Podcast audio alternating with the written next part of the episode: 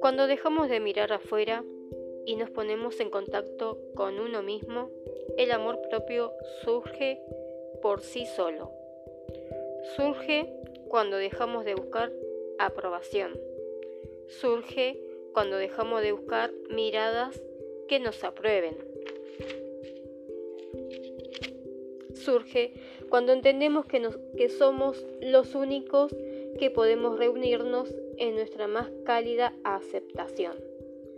La construcción se genera siempre con uno mismo, para después compartirlo.